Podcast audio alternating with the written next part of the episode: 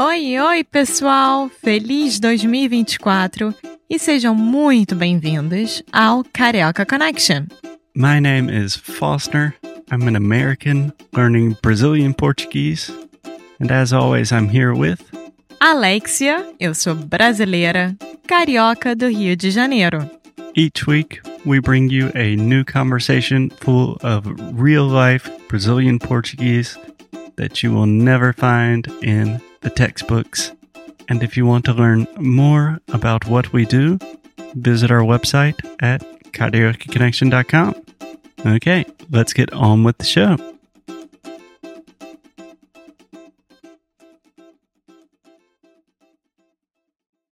Hey guys, Foster here. So, this is part two of a three part series on Brazilian politics with Marco Antonio, Alexia's dad. So, if you have not listened to part one yet, I recommend you doing so. And without further ado, let's get started with the show.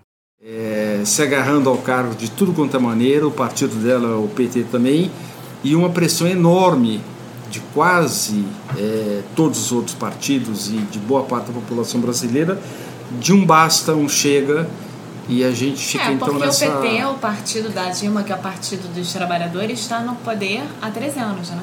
É. Há 13 anos. 13 anos. É, então agora a gente está chegando hoje em dia, né? É, é, bom, teve o. Lula, que é um, um- foi um presidente super famoso mundialmente, né? Foi super conhecido.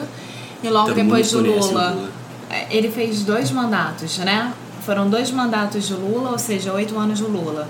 Aí depois veio Dilma, que E depois ela aí agora outra reeleição da Dilma. E antes do PT, tivemos o Fernando Henrique Cardoso, né? Que É, foram vários presidentes, mas a. a- a- mas o não, o que eu quero falar é o seguinte: o Fernando Henrique Cardoso é o oposto do PT. Ele É. é, literalmente o oposto. Ele é um socialista, ele é um sociólogo de esquerda, mas ele não tem nada a ver com a esquerda do PT. Aliás, o PT, na minha opinião, também tem pouca coisa a ver com a esquerda. O PT quer mesmo poder e montou um esquema de pegar dinheiro da Petrobras e das grandes empreiteiras para se perpetuar no poder, comprando voto, comprando todo mundo. E agora os escândalos estão surgindo, cada vez mais fortes, são inegáveis e estão em xeque agora as duas figuras máximas do PT, que é o Lula, ex-presidente, o mentor e inventor da Dilma, e a própria Dilma, que está é a sofrendo fantoche do Lula. é, está sofrendo um processo de impeachment. A gente quer ver no que vai dar e eu faço votos que seja muito rápido qualquer coisa que vai dar, porque o Brasil está parado completamente e a gente está entrando num buraco muito difícil de sair. Tem gente que fala que vai levar cinco anos, tem gente que fala que vai levar uma década, tem gente que fala que com muita sorte a gente consegue em três, quatro anos reorganizar o país de novo. É. Então, deixa eu perguntar algumas coisinhas que parecem importantes para mim. A primeira coisa que eu acho que o gringo não percebe, que nem percebi, é que a democracia brasileira é muito jovem, relativamente. Então, isso é uma coisa difícil, né? É.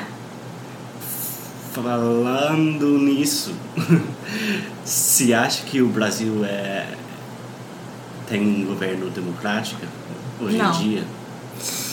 Se É. considera o Brasil uma democracia? Eu Olha. não considero.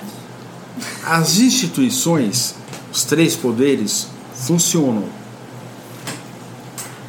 Porém, é, de uma maneira imperfeita. Mas eles funcionam: o, o judiciário, o legislativo e o executivo.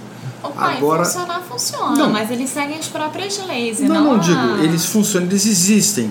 Eles não foram derrubados. Agora, cada um desses, desses, ah, desses, dessas entidades nossas, elas trabalham para si mesmas. Ou seja, é o poder pelo poder e a lei é boa quando ela dá o poder e quando não dá o poder a gente muda a lei e vai fazendo de tudo para se agarrar no poder. Eu parto do princípio Então- do voto, por exemplo. O voto deveria ser democrático, né? Cada um tem o seu direito de voto.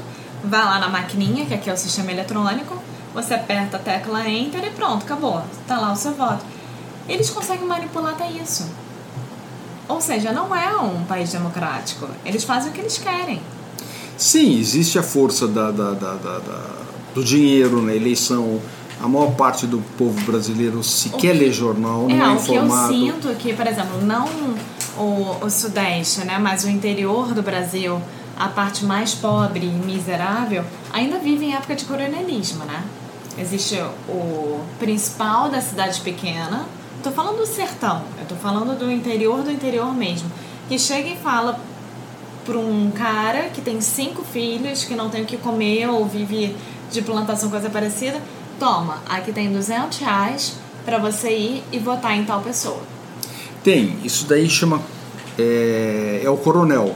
Mas o coronel está sendo substituído rapidamente pela propaganda maciça na televisão e o, os programas sociais do governo que são meritórios e devem ser feitos, é, como por exemplo Bolsa Família, que, que dá um dinheiro para o pessoal miserável mesmo, que está precisando dessa ajuda, é utilizado com fins eleitorais.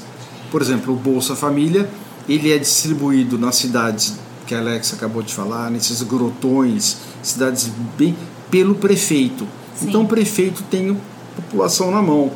Come mas tem mão... população na mão, mas eu acho que não só pela TV, porque nesses lugares miseráveis, TV não existe.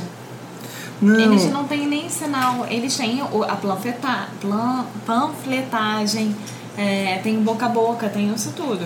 Eu digo, Alexa, claro, mas a televisão ela, ela, ela penetra é, nessas cidades, mesmo uma televisãozinha, duas, dez, sempre tem.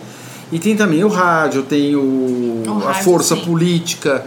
Então, por exemplo, na última eleição, é, quando a Dilma foi reeleita, o, o marketing do partido do PT fez uma campanha de difamação total no Nordeste, dizendo que se a Dilma perdesse, eles iriam acabar, ou quem tomasse a, o poder, iria acabar com o Bolsa Família, o que era uma grossa mentira. Explica mas o que é o Bolsa Família. Bolsa Família é um programa assistencial criado pelo Fernando Henrique. É, Ou seja, antes do o, governo é, antes, Lula é, e Dilma. Que o PT se apropriou e ajuda com um pouco de dinheiro as famílias desde que elas coloquem os filhos no colégio, ou seja, é um fator de, de, de, de, de, de, de ajuda. Que é deve... quanto dinheiro? É tipo é, 600 é reais? Menos, Não, é... menos. É pouquinho, mas é, é, pega a população miserável mesmo. Então, um pouquinho para essa população faz diferença. É. Faz a, a, diferença, às vezes, entre a pessoa comer ou não. Agora, o, o, o, o o que se lamenta é que isso aí seja usado como um celeiro de votos e também de corrupção. Tem gente que não precisa daquele dinheirinho e, é, o, o sobrinho do prefeito participa e etc. Enfim, um assunto chato esse, eu estou vendo agora que eu estou falando, que é muito complicado, muito triste, muito.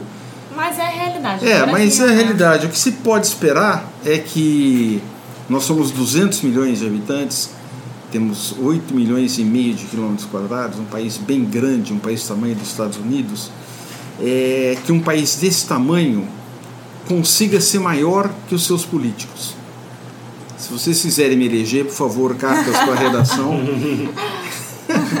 Aceito é, o apoio de vocês. Mas realmente a situação é desanimadora. A gente fica aqui, tirando os radicais de esquerda e direita, o resto da população está com o saco muito cheio desse negócio de política, político. Ninguém acredita em mais nada. Aliás, essa é uma tendência mundial, né? Estados Unidos também sofre disso, Europa mais ainda, e no Brasil mais ainda, que aqui o negócio é feito escancarado às claras e, e, e o roubo é, é total, geral e nada funciona. Nada vem para o povo do dinheiro do imposto que ele paga, e ele paga muito imposto a carga tributária aqui é de 38% mais ou menos, que para o brasileiro é muito. E é isso aí que a gente pode fazer a não ser esperar dias melhores. É. Muito obrigada por ter escutado mais um episódio aqui do Carioca Connection. If you're still listening, we imagine that you are pretty serious about improving your Brazilian Portuguese. That's awesome.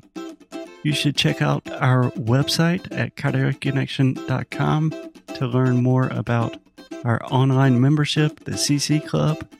Some special students get personalized coaching with me and Alexia.